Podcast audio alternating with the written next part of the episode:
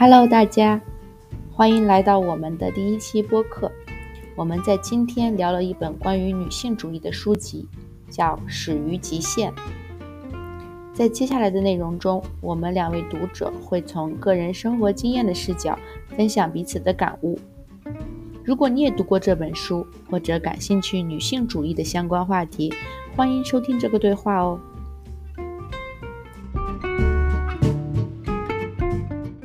那我先简单来介绍一下我们在最近读的这本书吧。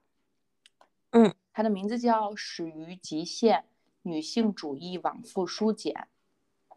嗯，我还专门去网上搜了一下这个的介绍，在亚马逊上，它写的是：我们要付出多少代价才能活出想要的人生？一场始于矛盾与冲突，通往理解与改变的对话。围绕十二大主题畅谈女性的纠葛与困境。你对于这个这样的简介 怎么样？符合你读完书以后的感受吗？呃，还挺符合的。你呢？我也觉得是的。就的确，它涉及到的，嗯，主题是的确涵盖了挺多我们在生活中或者是一个女性在生命中会遇到的很多的命题，很多的。呃，一些选择，嗯，对，然后包括这本书，其实媒体推荐的时候也是，哇，就是非常的在捧，就是很多很多，呃，比如你像一些广告人就说到，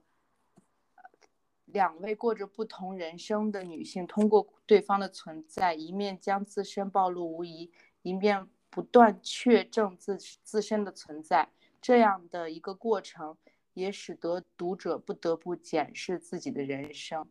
这个是我特别 有感触的一句话。我觉得他是，呃，他们两个以书信体的这种方式，也让我作为一个读者，在阅读的过程中思考很多。不知道你有没有同感？对，是的，而且说到了，就是在多大程度上女性可以过自己想要的人生，我觉得其实这句话也是。这本书的一个主题，因为这本书到最后，上野千鹤子也说，其实讨论到最后还是说，呃，你的主观能动性，还有你这个系统结构对你的限制，在什么上程，在哪种程度上是相互制约的？就是你选择的真的是你选择的吗？就像这个，嗯，这个女孩一开始就是对上野千鹤子否认自己是，嗯。性者吗？当中的受害者这么一个吧，因为他觉得他自己而且所以是他完全自觉的，所以我觉得呀还是非常概括的。对，是的，是的。就媒体推荐当中，其实他们也说到了很多，可能我们等下都会聊到。呃，有一个 也很简单、很简、很简单的一句话，是一个小说家说，是这本书能够拯救女性。啊，还有说啊，看从头到尾，我就像被钝器击中了一般，仿佛有人揪着我的衣领说：“喂，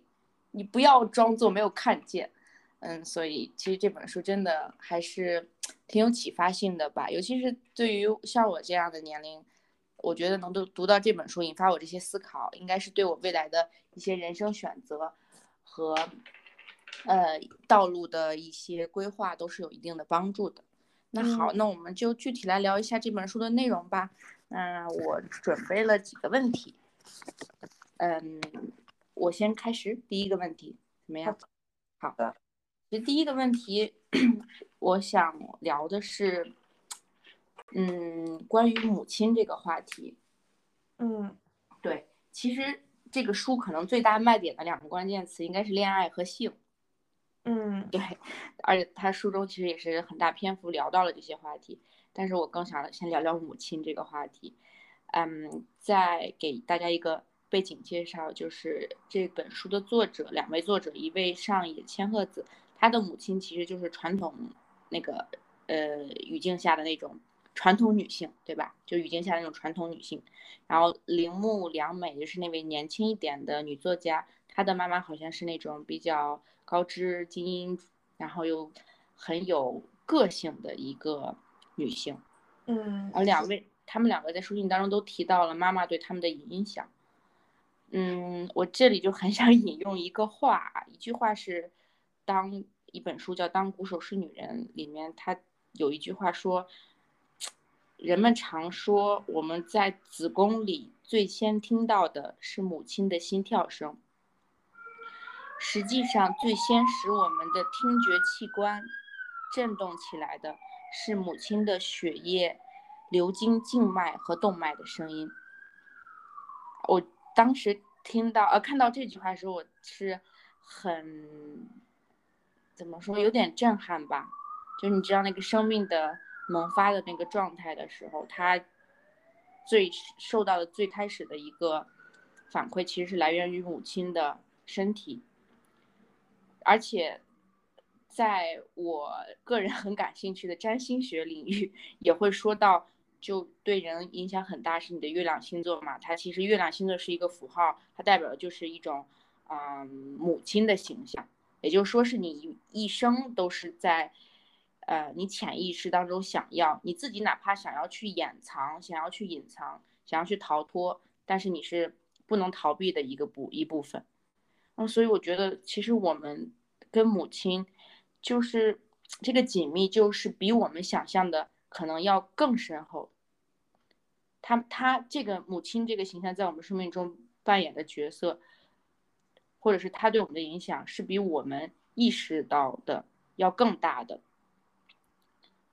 嗯，所以就为什么就是我在最开始想跟你先聊这个，好像就觉得这是一个我们作为女性去生活的时候，也是我们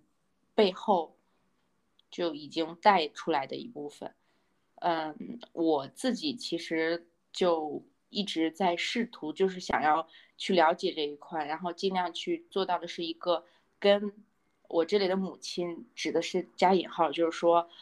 她不仅仅是我妈妈，她更多的可能是我内部呃内在我妈妈这个形象带给我的一些呃，比如是一种下意识的一种情绪反应这样的，去跟他们做一个和解。我不知道在你读到。他，呃，这两位作者提到的一些母亲和女儿之间的关系啊，或者他们对女儿的影响啊，这样，呃，这部分的时候，你自己有没有什么跟，嗯，你和你妈妈之间的反思？嗯，嗯，就是，嗯，正好就是这两天我在看一本书，是，嗯。一个研究，呃，一个德国的呃研究德语文学的一个作家写的，嗯，关于民俗故事当中的，嗯，欧洲民俗故事当中的，嗯，母亲和女儿关系的。然后我觉得，嗯，母亲和女儿的关系就是确实特别的，嗯，神秘，可以说是我觉得，嗯。然后，其实，这也是想跟野莲莲聊的一个话题，就是，嗯，真，嗯，基于你自己的这个生活经验，就是你跟你妈妈之间的关系有什么变化，和你，你对她，嗯的感受就是有什么变化？因为其实这个，呃，铃木良美，她对她妈妈的这个感情，就是经过了，嗯。就是有一种不屑，然后想要叛逆，然后到现在会承认她母亲说的很多都是对的这样的一个过程。嗯，然后嗯，就是我想说一下我和我妈妈的关系。我觉得我和我妈妈的关系其实是经历了幼年时候我对他的一种不屑，而且这种不屑也很。值得玩味，因为这种不屑并不是，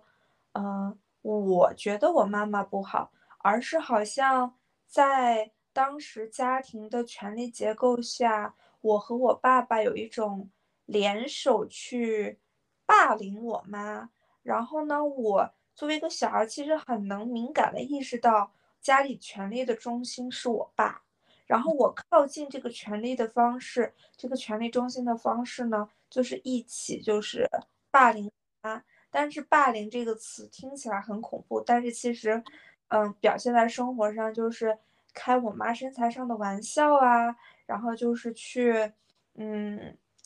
呃嘲笑他呀这样的一些行为，这在我很小的时候，其实我印象非常深刻的。嗯，然后这是，然后到后来慢慢的就是我对我妈就是是一种嗯怜惜吧，就是再大一点之后，我会很心疼她，然后为她。觉得不公平，觉得她在我们家庭受到的一些待遇，我觉得是不公平的。嗯，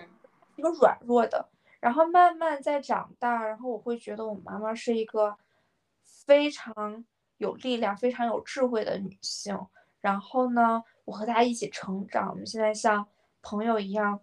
相互帮助，就是 girls have girls 的那种感觉。嗯，挑战就是我们家族和我们小家庭当中那种父权的权威。嗯，然后。嗯，就是发现其实我们两个同作为女性，真的有非常非常多超越母女层面，身为女性的很多的地方的共情。然后我就非常跟我妈聊天，然后这是我们的一个，嗯，我对她的感受的一个比较宽泛的一个吧。嗯嗯嗯，对，哇，这个真的很好哎，这个变化，太美好了，简直对。其实你刚才说到你跟你妈妈有这个年少的，嗯，你说你用的是不屑，或者是后后后来觉得不公平，再到现在你觉得是跟妈妈在做朋友，可以分享很多，嗯，话题啊什么的。我就也在想我和我妈妈之间的关系，我可能我，嗯，因为我是和我姥姥长大的，所以其实，呃，我。在最早早的时候吧，或者中学时候，我都对我妈的印象没有那么的，嗯深，也没有感觉他经常是在家照顾照顾我的一个角色。嗯，我想主要谈一下，就是我现在对这个母亲，我我我母亲的一个嗯描写吧。我觉得其实是你刚才说到的那三点的一个结合。嗯，就是我有有同时有不屑，有。觉得不公平，另外又觉得我们可以分享生命中的一些，呃，理解啊，去交流一些话题。就这个不屑，就我也会。其实我觉得这一点是在我阅，啊，铃木良美在描写她妈妈有一段特别精彩。其实是说到她妈妈当时应该是在英国是读读书对吧？读硕士，好像是她妈妈就会穿的特别漂亮，和那些其他那些学院派的一些。同龄女性不太一样，嗯，或者甚至会，嗯，在出门前或者是就是换好几套衣服，会很纠结自己要穿什么，嗯，就这个描写特别的 特别的精准，因为我妈妈跟我分享过，她有时候晚上睡不着觉，就在想明天要穿啥，就我当时听看到这一段时候，我还挺，嗯，影响，就一下就唤起了我这个回忆。我当时为什么会说有不屑呢？其实也是因为这一块吧，就是觉得好像他们去做这个的动机是否还是出于那个一个，你知道吗？对男性或者是对手握权力的一些人的一个讨好，他是否是出于什么，或者出于为什么要去证明自己？然后同时又觉得不公平，又是因为。其实是那个社会语境下的吧，是年代的吧，就会觉得，也许以他的资质，以他的能力，或者他能享受到更好的资源，但是因为整个那个社会是那样，整个那个年代历史是这样的，但是让他不得不最后选择的是，他要不得不想要去进入一个家庭啊，怎么怎么样的这些选择，就可能他并不知道他自己为什么要做这个选择，这是让我觉得不公平。那到。再后来就是说到这个话题的分享，就嗯，我觉得我和我妈妈其实，在很多概念上是，呃，很多理念上是不一样，她就不会是那种志同道合的朋友，肯定是不可能了。但是在聊到一些，嗯，比如你在生活当中、生命当中，你如何去接纳自己，或者你如何更，嗯，比如去释怀一些东西的时候。我我觉得我妈给我的能量是，嗯，就是别人没有办法去匹及的一个，就很大的一种能量，在那个时候扮演，这点我是特别感恩的。对，嗯，就是你说到这个，你觉得不公平，我其实还是挺想问问你，就是你有没有观察过，就是你妈妈自我的自我意识、自我认同或者自信心的一个变化？嗯，你说，嗯。我对我妈妈这一点的观察就非常明显，因为我觉我我时常为她觉得不公的一个原因，也是我觉得我妈嗯很长时间活在一种不自信、自我打压的情绪当中，然后这种不自信和自我打压，并不是她本来就有的，而是完全是嗯，可以说是我爸给他带来的，然后我爸给他带来其实也是。嗯，婚制度，然后还有当时的这个非常爱男、非常厌女的这个环境给他的，他甚至有时候我觉得他的自我贬低，然后嗯的原因是在于他要通过贬低自己去承认我爸的优秀，然后承认我爸的优秀，才能真正承自己的价值，就是好像是承认她老公的价值，更能够。让她相信自己的价值，就是很小的时候我会有这种感觉，因为我其实好像自己也经历过这种心历心路历程，好像就是要通过就是嗯男朋友，然后另一半的他怎么样，然后去确定我自己的价值，就是好像找了一个很优秀的男朋友，会让我对自己感觉到更好。嗯嗯，就好像是。确实是通过爱情去实现自我价值的这种一种一种反应，我不知道有类似的感受。嗯，其实是类似的，但是可能呃外在表现不太一样。因为其实在我青春期的时候，我们家挣得多的是我妈。哦，对，因为我妈她是在嗯一个，他不是在就比如说体制内那种稳定的工作，她是一个需要呃完成业务。销售之类的，所以他其实有段时间是工作很努力的，且他的跟他同层的是男性居多。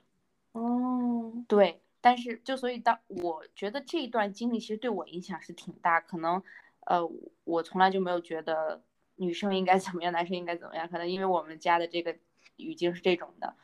但是在我妈妈后来，也就是她呃退休之后吧。我们两个在 进入了更深层次的一些对话，包括聊到这些，我才发现，我妈她特别渴望有一个强大的伴侣，就是比她强的伴侣。对我爸我妈也是，她经常会，嗯，流露出那种渴望，就是希望自己的老公是可以给自己遮风挡雨的。对，而且在嗯，因为我。我跟我妈妈分享过一些我自己的人生规划当中就没有提到任何就关于伴侣的事情。我妈妈跟我说，嗯，相比那些，我可能更希望你能找到一个能照顾你的人。就就是他就会觉得，可能在我的事业规划上，我应该同时。想出一个婚姻规划，且那个婚姻规划也很非常重要，也许呃重要过那个事业规划。对，就他，我觉得是，我觉得这些是那个社会给他们设置的一个默认值，就是他不能去否定的。嗯，你刚才说到这个，就让我想到一个很有意思的话题，我就想说，他们内心对那个遮风挡雨，就是强大的男性伴侣的。这种渴望，我觉得可能并不是我们的爸爸让他们失望了，呃，确实是我们的爸爸让他们失望。但是我觉得可能这就是一个他们在年轻时候的一个，嗯，社会给予他们的一个大饼，一个幻想。对，好像是那个是一个幸福人生的一个，嗯，图景。然后，但是他们觉得自己。没有得到，然后并且很失落，然后希望我们可以得到。他们没有去质疑这个图景有什么问题，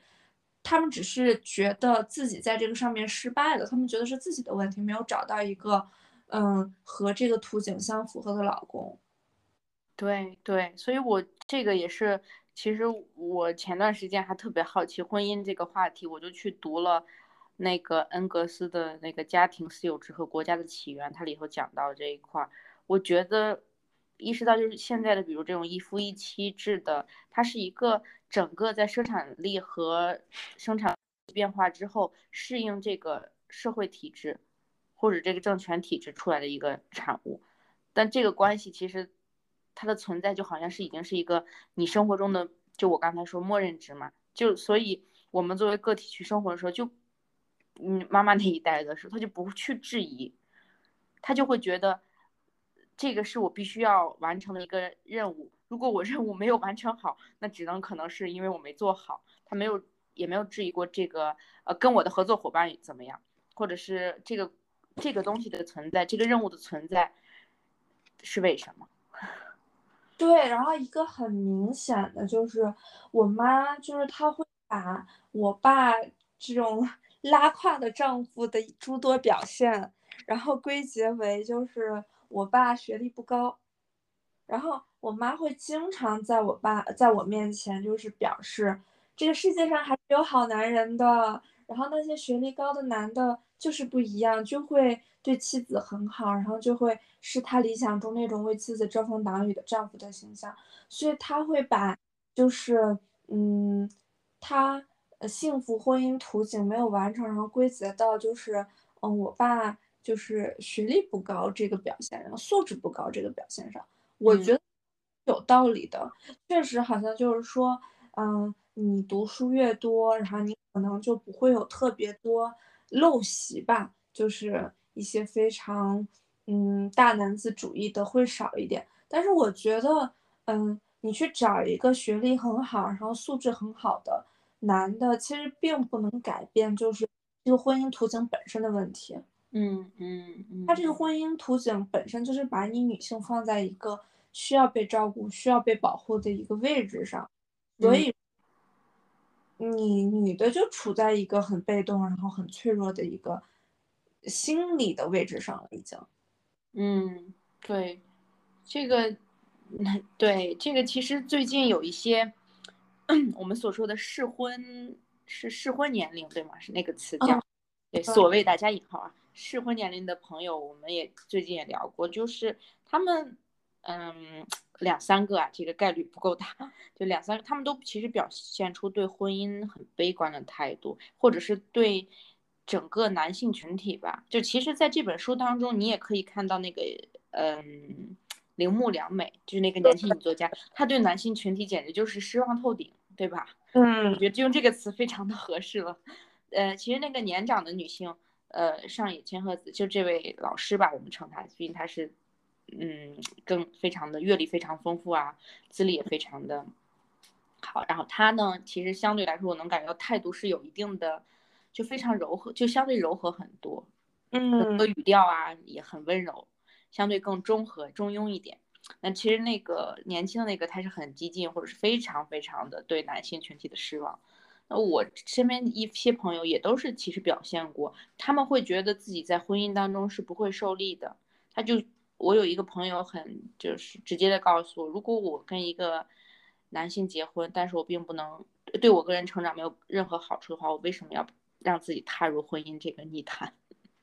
嗯嗯，但其实确实是上野千鹤子，她本身是一辈子没有结婚的，对对对。对。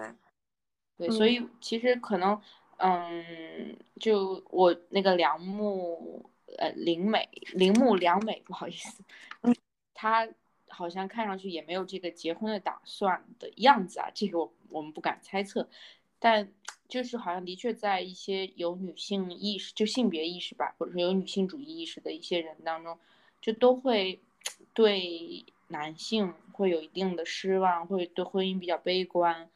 嗯，那我其实我觉得你也是一直很关注这方面嘛，就是你自己也会读这些，而且你的专业好像也跟。嗯，就是社会学啊一些的就比较相关。我不知道你自己是怎么样去看待，或者是你有没有想过，嗯，这个话这个话题，呃，或者是在你读这本书的时候，他们也谈论到婚姻，那你对这个婚姻，你有没有，你会有怎么想呢？我觉得我对婚姻制度本身，嗯，对这个制度本身，我是觉得，嗯，就是可有可无吧，就是，嗯，在一定的条件下，说不定，嗯，就是这婚姻制度本身，它跟可以给你提供一些程序上的便利，嗯，就比如说很简单的，假如说我有一个外国的男朋友。如果我不跟他结婚，可能他很难申请到去中国的签证。嗯，就是这些程序上的事情。嗯，但是我觉得，嗯，如果说问我，就是婚姻是不是爱情的最终结局，是不是就是嗯实现爱完全实现爱情的最终方式？那一定不是的。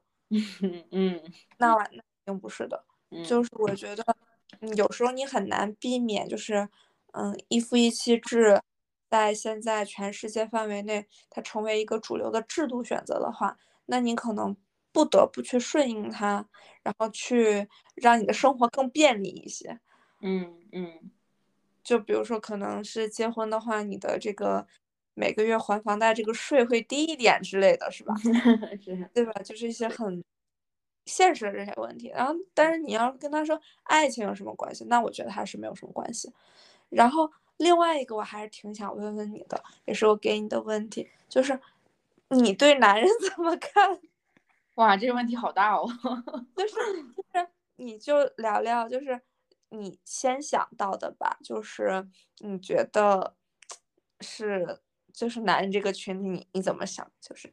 嗯，那我就从近的来说吧。我这个近有心理层面的距近和呃物理层面的近，就是心理层面的近就是我爸爸嘛，肯定就是我逃不过。就我跟我，就我觉得我父亲其实对我影响还是挺大的，就包括到现在，我觉得他跟我沟通的模式都会是我的这个 inner speech，嗯，这个叫什么心理对话的一个结构。嗯。对，就在我思考一个问题的时候，我觉得质疑我的声音就是我爸。对，就哦，对，那我但是这个其实是我跟我父亲的关系，并不是我对男性怎么看。嗯，但是我从这一点说一下我爸，我觉得，嗯，他其实他还是让我觉得对男性没有那么失望，因为我爸爸并不是一个我们说那个爹味儿很重、很油腻的人。嗯，对，尤其是在我表达我个人有观点、有一些，呃，呃，想要去做的事情的时候，其实我爸都是心里很支持的。嗯，对，而且我爸爸是从来没有跟我说过任何一次就你要去结婚、你要去恋爱的一个人。他会在我分手的时候，我当时很纠结，要不跟要要跟我第一任男朋友分手的时候，我爸帮我催了一把。我爸说你要不喜欢就跟他分，就那种类型的。对，就其实。我觉得我爸其实应该在那个环境下，因为嗯，就你知道小城市他们其实还是非常的男权嘛，就嗯，做过一些很多，比如男孩子、女孩子就不要呃那么能折腾，不要出国，就这种的。我觉得我爸应该是纠结过的在这些上，但是我觉得他最后做出这么大让步，所以这是我为什么说我对男性很乐观，是因为。在这样的语境下，其实很多他们的选择也是被迫的。他也许在那个语境里并不舒服，哪怕所谓在我们看来，他们享受到了更好的空间和资源，但其实也许他们待的并不舒服。嗯，对。但但是我觉得他，我就比如我说的是我爸爸那个，就理论上来说，他是作为男权、男权很男权、很父权制的那个语境下，他应该会享受到很多便利。但我觉得。以他的那样的一个，他自己的一个，呃，想法啊，或者是一些选择啊，一些自己的理念啊，他可能待的也很难受，他也很挣扎。嗯，对，这是我第一个想跟我是关于我爸爸。第二个就是想说，嗯，我两个最近聊交流比较频繁的男性朋友吧。嗯，我其实有一个男性朋友，他还是怎么说呢？嗯，就可以说。还是会就嗯，刷新一些我对男性的认知吧。可能也许因为我的成长的语境比较单一，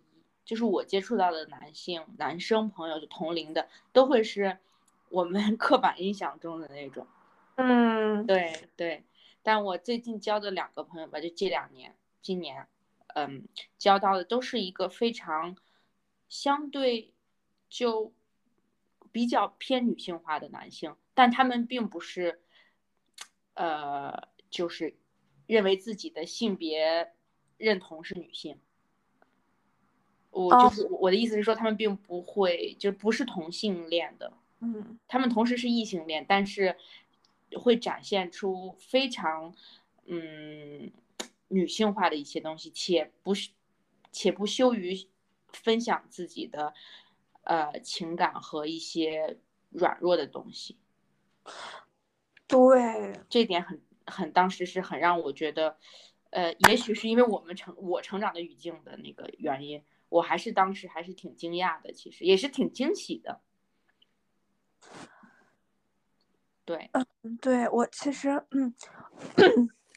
我觉得我我我跟你的感受也差不多，但是我我觉得。我爸他并没有跟我就是从小很朝夕相处，很近距离的想就是一起生活。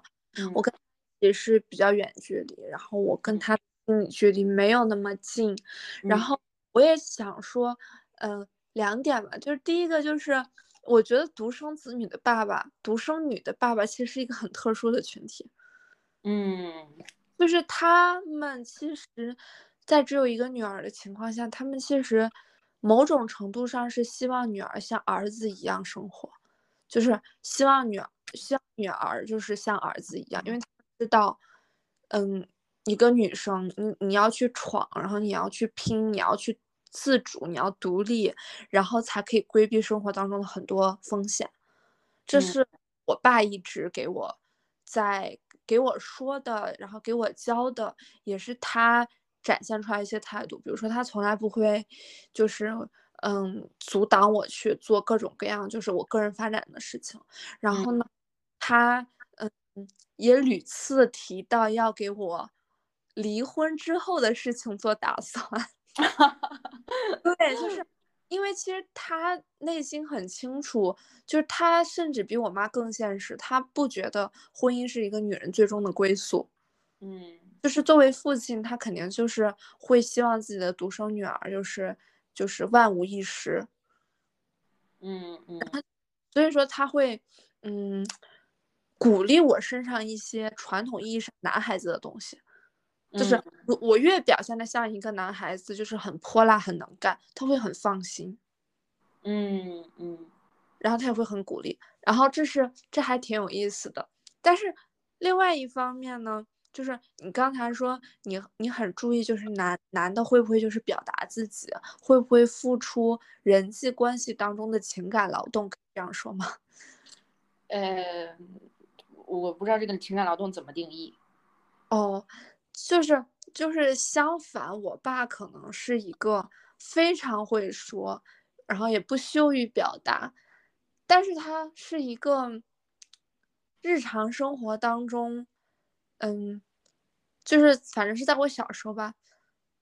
他不怎么做家务，啊，然后我就会特别特别注意观察身边的男生，会不会在聚餐的时候主动收拾就是桌子，然后有主人在厨房里忙的时候，他是心安理得的在那刷手机，还是力所能及的帮忙，就是他贴心的去照顾别人生活上的需求，嗯，然后。这一点是我特别特别在意的，嗯，所以呢，我在意的结果就是我很失望，嗯，但是，嗯，身边大部分的男生都没有体现，都没在这上面表现非常，嗯，就是细致的一面吧，嗯，明白明白，然后，然后所以就是说，嗯，我谈恋爱我的。男朋友他们可能共同的特点就是是一种生活上会非常细心、会非常会照顾别人的人。就我对这样的人就是会有特别特别多的好感。呃，你在说这句话的时候，我第一个思考其实就是父亲对父亲这个形象，他这个原型、心理原型，对我们认知男性的影响好大哦。啊，我觉得是的，因为我觉得不仅是父亲是怎么样的，还有父亲和母亲的相处方式吧，我觉得。对对，这其实你说，因为是你父亲的那样的一个性格和表达方式，影响了你去观察男性、看待男性。我刚才在反思我刚刚说过的话，其实也是这样的。因为我爸爸不善于表达，他并不会跟我说一些很好听的话，也不会跟我分享他情感上的不舒不适或者是情绪上的。我能够现在去理解他应该经过挺多挣扎，只是我个人的一个推断。那我现在对一个男生如果主动跟我分享一些这个，我就会觉得很惊喜。嗯，对，所以是这样的。但的确是可能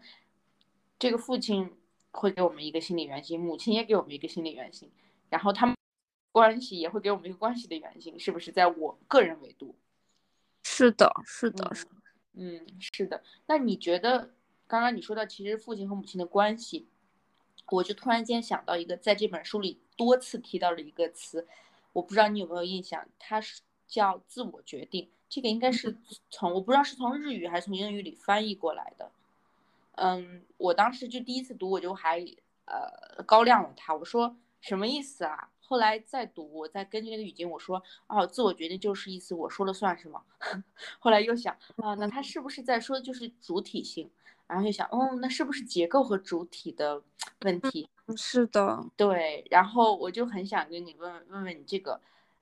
嗯，就正好最近嘛，我是刚刚开始读这本书，我只只读了第一章，有一个概念也，嗯，分享一下啊，就是一个概念，就说这个是巴特勒他的结构与主体当中，他提到那个主体，他对主体的定义是形成中的。语言结构，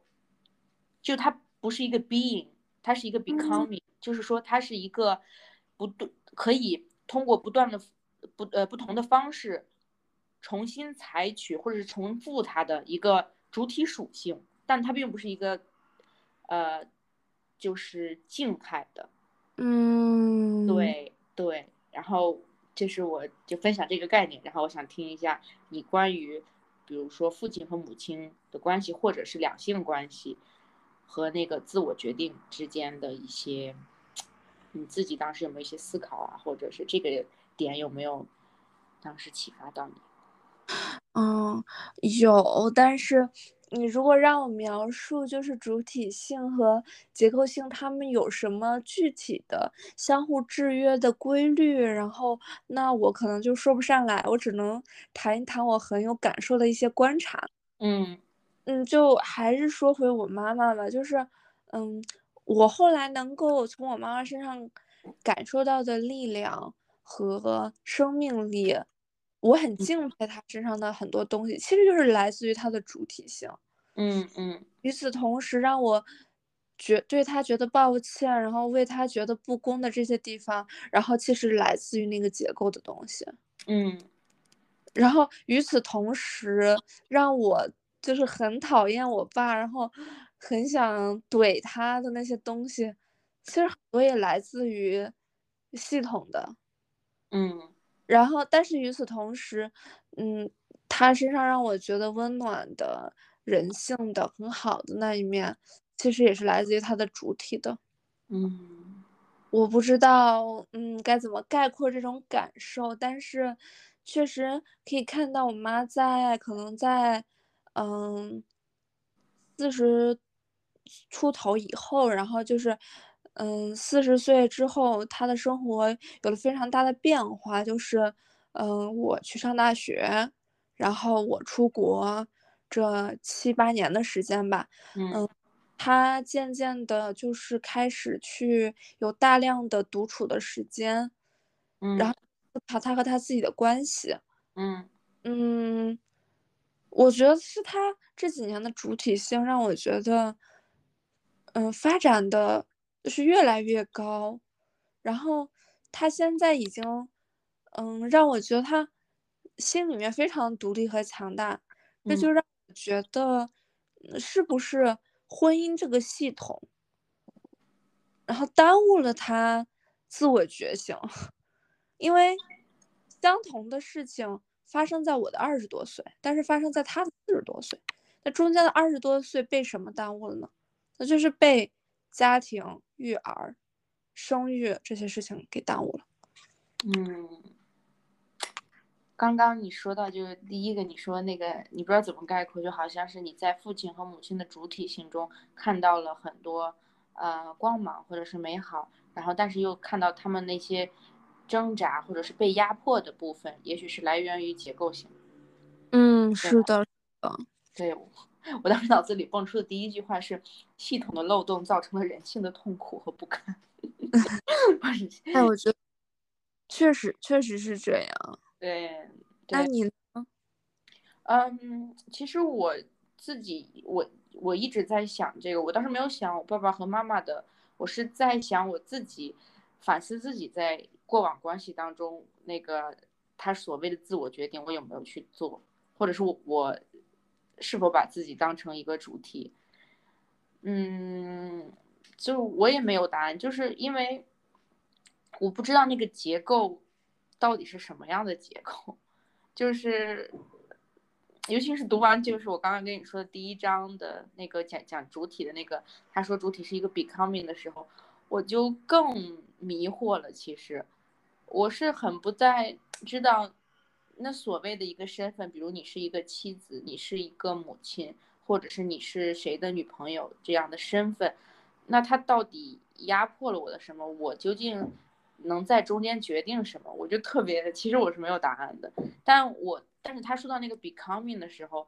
我其实脑子里当时第一个蹦出来的词就是，我觉得一定要有自我觉察，就是自我觉察是应该是保持一个动态的很重要的一个原因。然后另外一点，我当时想到就是说，不要给自己标签。就不要，就是让让自己保持一种流动的状态，就不要不要因为我是他的妻子，我会我就要怎么怎么样。我觉得要去去遵循，比如说婚姻，如果它是一个结构，那它是有一定的义务的，因为它是法律性的嘛。那你要去遵循那些，呃，一些东西，比如说，比如说房产。就这种类型就已经写在纸面上的，但相对其实其他空间，我觉得是可调整的。嗯，至于母亲啊，比如我我们刚才都说到妈妈，其实在那一个年代，嗯，是在婚姻里，也许他们是自我是被压压制了的，或者是并没有觉察到那个自我。其实我觉得，也许那个是一个。社会上的，嗯，就是约定俗成的，我加引号的道德，给他们强加的，就把那个道德是法律化了，或者是像教义一样的，就是如果你不遵循那个，你是会受到一个惩罚的。也许并不是一个物质上的惩罚，但是会是一个社会语境内的一个惩罚，就也许别人会指责你嘛，如果别人会说你怎么这样，会评判你，或者是自己内在的一个。道德标准去指责，嗯，那个其实这种是形态化的话，它并不是一个动态的过程，它只是一个静态的，就是就像一个标签一样。我就想的是，嗯，这时候其实想他在最后一章，就是这本书《始于极限》，他最后其实他说，当女性能把自己的利益放在第一位的时候，其实这个就是女性主义的。一个很重要的一环嘛，对吧？嗯，就是我们，当我们把自己的利益放到第一位的时候，就这个 becoming 这个过程才能就是流动起来，然后这个关系，但其实也对男方也很有要求的，对不对？你说男性，可能他们也都在那个标签上在挣扎，当两方都可以摆脱这个标签的时候，这个结构是否还能？就是以一种动态的形式存在，然后这个主体性也是在以动态的形式存在。是的，是这样的。嗯，我也觉得就是，嗯，你说刚才说的这个 becoming 的这个状态，也让我特别有感触。我觉得可能保持主体性的一个方式，就是去灵活流动的处理自己和外界的关系。嗯嗯，然后呢，去尊重自己的感受。嗯嗯，对的对的，是的。其实很多时候。我觉得人吧，还是对自己认识不够。可能我们认识自己是需要一生的时间去做这些，去践行。那其实关系也只是帮助我们认识自己的一个途径或一个一部分。就生活中除了这个亲密关系，或者说婚姻，或者说爱情，还有特别多的方面去帮我们去完善。自我认知这个话题，这个命题，嗯，但也许在很多时候，我觉得人是不是，或者是社会给予的，就是把婚姻太过夸大了，它给的价值。嗯，是的，嗯，不过这个应该也许就是，嗯，婚姻制度嘛，它是制度，也应该是社会这样的。大的一个制度下的一个小的子子产品，就对适应性的话，还是得对。好，那其实今天很开心能够跟你聊这些，我也非常的非常感恩你这么真实的去分享这些你和你爸爸妈妈还有你对他们的观察和感悟，我觉得对我也有很多的启发，然后也也许。嗯，也会更好的帮助我和我爸爸妈妈，我和我妈妈，或还有和我父亲之间的一个关系的一个发展。好，嗯，那好，那我们今天就到这里。好，那我们下次再聊。好的，下次再聊，谢谢，再见，拜拜，拜。